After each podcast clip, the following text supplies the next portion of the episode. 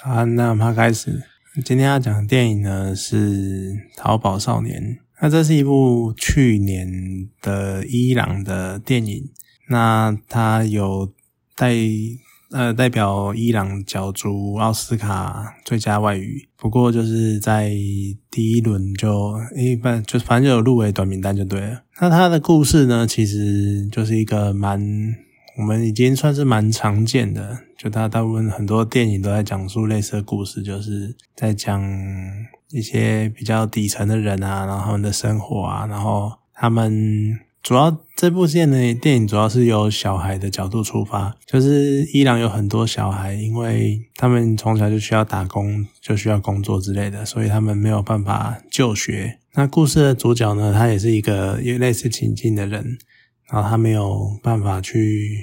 学习，然后从小就在车厂，有点类似，我不太确定那算是打工还是工作，就有点类似在街头气头那种，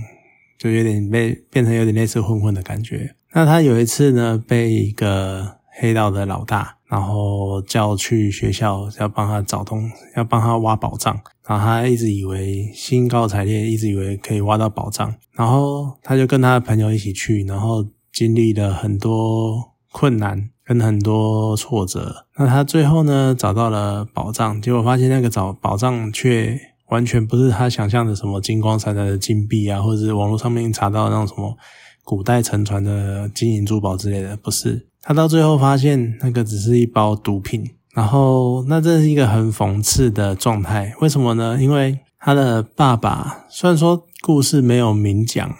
他的爸妈的状态，可是感觉上有点像是爸爸可能，反正爸爸就是抛弃家庭，那妈妈呢就是住在医院，因为很难看得出来他到底是精神病院或者什么的。可是。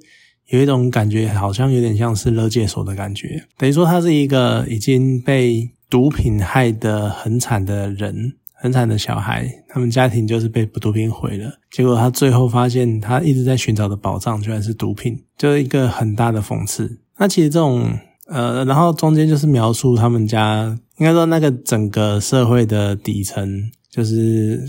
小孩有多要，小孩要受教有多么的困难啊。然后还有整个像他们那个学校的经营不不顺啊，然后还有很多小孩，他们就家里面比如说没有钱啊，或者是没有办法让他们好好读书啊之类的这种状态，就这种故事可能看了蛮多的，可是大部分你看到的都会是，比如说在我们自己国家拍的电影，或者是美国拍的电影，可这一次是由伊朗拍的电影，那伊朗我觉得。有趣的在于，这就是一个我们去，我们一直在听，听到很多人讲说什么啊，伊朗那边生活多悲惨啊，多困苦啊，干嘛干嘛的。可是，就难得有一次有一个真正的那边的人诉说那边的故事给你听的那种感觉，所以算是一个蛮特别的观影经验。那里面也牵扯到看到可以看到很多东西，像是你可以看到伊朗他们自己的生活。他一开始的时候就会带一些伊朗的一些社会状况嘛，像他反映的一个是通膨非常的迅速，像他可能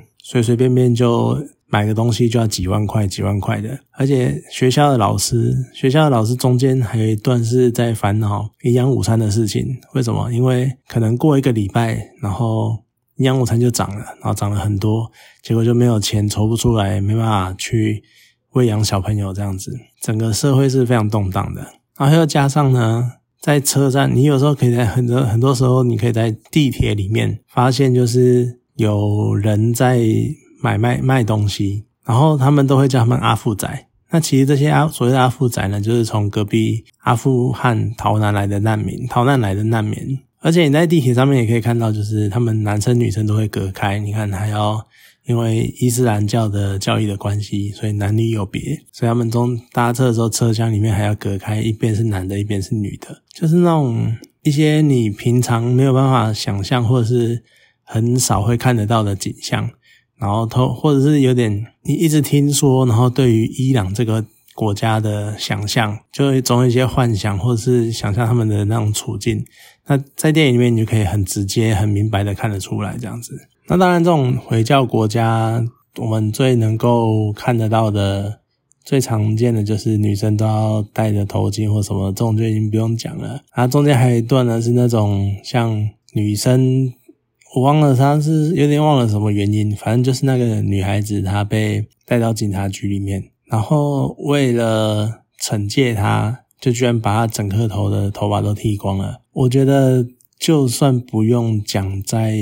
伊斯兰教里面是怎样，我觉得任何一个地方女孩子被迫。去把头发全部剃光，应该都是一个非常侮辱的动作，所以里面那个老师也非常的不爽，就是还甚至于用主角小孩教他的技巧去撞人家的头这样。而在整个电影里面，主角他周身边也有几个好朋友，几个死党，一起混在一起的。那在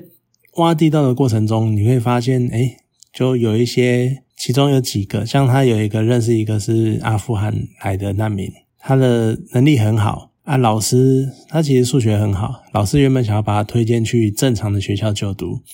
结果他却因为家里面又要回到阿富汗的关系，然后所以就失去了这个机会。他还有一个同学是，他还有一个朋友是足球的好手，就很有天分，然后也受到朋友，受到老师。拍照，然后啊录影，然后传给新传给球探，然后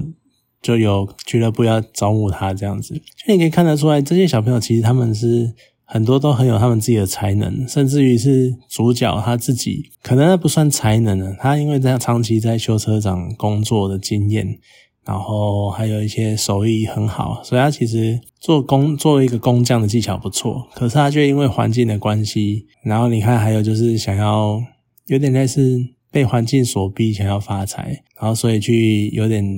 走歪路。可其他如果好好的发展他的工艺工作的手艺的话，其实他也是可以走一个不错的，有一个不错的发展这样子。然后你看，像他还有一个好朋友，就是跟原本跟他奋斗努力，快要挖到宝藏的时候，却发现他爸爸来找他，然后他爸爸却是一个总有一个不负责任的老爸。可是这个不负责任老爸却因为，比如说重伤啊或者什么的，那他为了照顾他，所以又又被迫再度回到他们家里面去照顾他爸爸。就整个学校是一个专门在接收这种免费让这些能够应该获得教育，但却因为家里面没有钱而没办法获得教育的人来念书的地方。来念书的小学校，可是你以为他们单纯就只是因为没有钱，所以不能去一般学校念书吗？其实也不是，是因为他们还有更多为了生存而必须要做的事情，然后所以他们没有那个时间，跟没有那个精力去学校念书。所以整部电影其实导演一开始就在讲了，他要献给所有，他希望所有人去，全世界所有的人就去正视。我们的童工的问题，还有我们那些小朋友失学的问题，在大多数的情况里面，大家都还是相信教育能够提升一个人的个体，甚至于整个社会的阶级翻转。大家还是相信这一个这一套。我觉得，虽然有一些，虽然社会上有一些特例会告诉你，好，这可能不像特例，就可能我们看多了事情，看多了会发现。好像没有什么，好像总会有一些，比如说特权阶级，或者是我们现在常在讲的阶级复制的概念的现象，这样子，就好像强的永远永远那么强，然后弱的永远都只能在地上爬。但是我觉得多多少少，你当你掌握某种技能、某种技巧，你才能够有那个机会。呃，我不太确定这个举例算不算正确，算不算恰当？可是它有点像是买乐透，当然有钱的人还是这么多，那能中乐透的还是非常的几率非常的小，所以你可是你不买乐透，你就永远不可能中乐透，就有点像是你可能会觉得说啊，我念书可能没什么用啊，我念书就算我真的去念书了。我要能够拼过那些有钱人或是贵族他们的经济成才能那些经济实力那些的高强，我还是跨越不了，或者是几率太低。但那好歹是一个几率，你不念书的话，你是什么机会都没有，就有点类似那个样子。那整部电影其实它就是蛮，它就是用一个主角小朋友的那一个主线去带出这个。社会动荡，然后还有小朋友失学的这个背景，就这个真的是一个背景，状态，然后你只是要在看着小朋友他去找宝藏的过程中，然后去发现，然后去感受那一个社会的不安跟小朋友他们没有办法得到妥善照顾的环境跟跟处境这样子。回到小朋友身上，就像我刚刚讲的，我觉得这是一个很讽刺的状态，就是他在某种程度上啊，他付出了这么多努力。虽然说他好像一开始的动机不单纯，或者是不是一个很所谓好的发展方向，他就只是单纯有点类似贪婪的冒险者想要挖宝藏一样。可是，在他这么努力、这么认真的在找宝藏的过程中，你又觉得好像希望他能够挖到宝藏。